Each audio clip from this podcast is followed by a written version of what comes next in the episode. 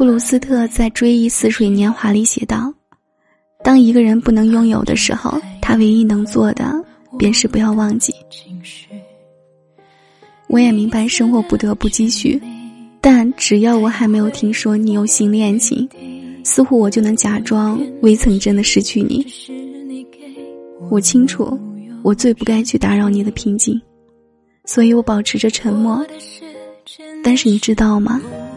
我不愿就此退出你的生活，我不愿我们的未来就此再无交集，因为我明明还爱着。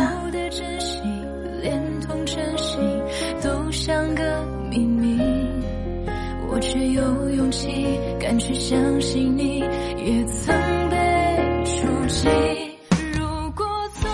嗨，你好吗？我是瑶瑶，每晚二十二点，我都会用声音陪你进入梦乡。你也可以添加瑶瑶的微信，是瑶瑶呀，全拼一二三。我想带你远离喧嚣扰攘的闹市，用声音守护你片刻的安静。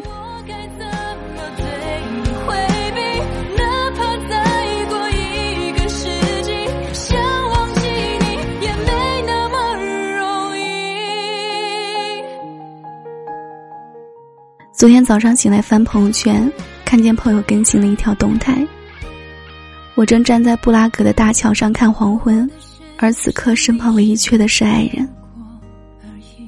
说实话，当时我特别羡慕他，因为别人可以光明正大的说爱，无所顾忌的说想念一个人，而我不能。我去过的地方，我看过的风景，我听过的笑话。我偶然发现的还不错的餐厅，和最近发生的有趣的事情，这些我都没有办法再和你分享，因为我们已经不再是恋人了。我已经没有一个合理的身份，再跟你一同享受和承担。这个世界上分手的理由总是五花八门，因为异地，因为各自都太忙碌，因为一场突如其来的争吵，因为父母不同意。因为三观不合，性格差异太大。分手之后，我在你面前努力维持着一副冷静的样子，而真实的情况是我转过身就垮掉了神经，一下子哭得泪流满面。从前的我们，也许是真的不够成熟和勇敢，不懂得如何去爱，不懂得去挽留，以至于后来分开了，我也不懂得。该如何才能释怀？因为明明还爱着，明明就想重来，又怎么甘心就此与你再无关联？喜欢你里有句台词，我就是控制不了我自己，一直在想他，一直在想他，一直一直一直在想他，想你了却不敢联系你。就在我心里臆想出一个完整的你，想你胖了还是瘦了，想你过得好不好。可其实我也很想走到你的面前，再好好的看看你，也抱抱你。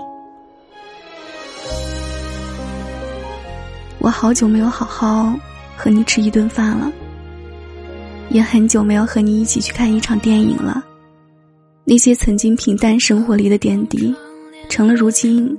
唯一可以慰藉我的存在，我想你，却羞于让你知道。我想和你在一起，却不敢再说出口。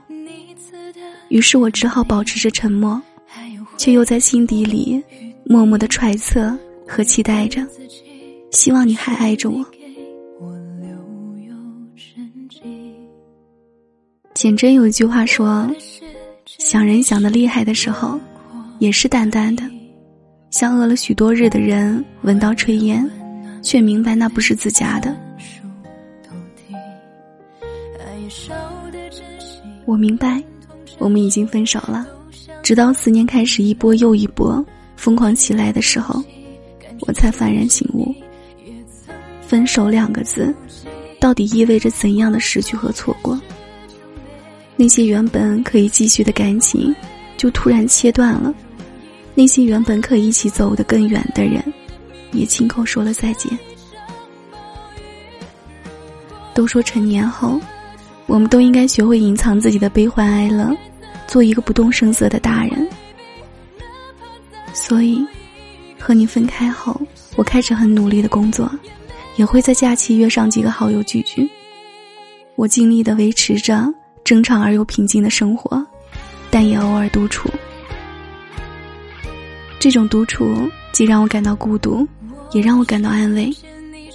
我可以无所顾忌的想念你，这样不为人知的想念让我深受折磨，却也让我自得其乐。我常常感到一种有所缺失的遗憾。是啊，有想爱的人，却又没有在一起。即便日子过得再风生水起，又怎么会真的圆满？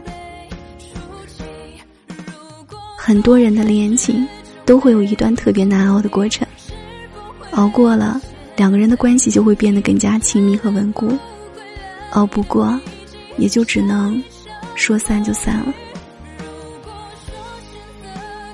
我有时候会很羡慕那些分手后还能和好的恋人。两个人在互相失去一次过后，能够真的懂得对方的重要性，然后不计前嫌的继续相爱。大概就像不小心丢了宝贵的东西，却又有心失而复得吧。我在拨号盘上按下你的电话号码，我在搜索栏里输入了你的账号，我假装不经意的从朋友那里打听关于你的哪怕一星半点的消息。我也在无数个辗转的夜里梦见你，我梦见了我们曾经甜蜜的日子，梦见了我们分手的那一刻，也梦见过我们和好了。我渴望和你说说话，心平气和，也满怀着真诚的和你聊一聊。我很想有一个机会能够问问你，我还爱你。如果万幸你还没有忘记我。那我们还能重新相爱吗？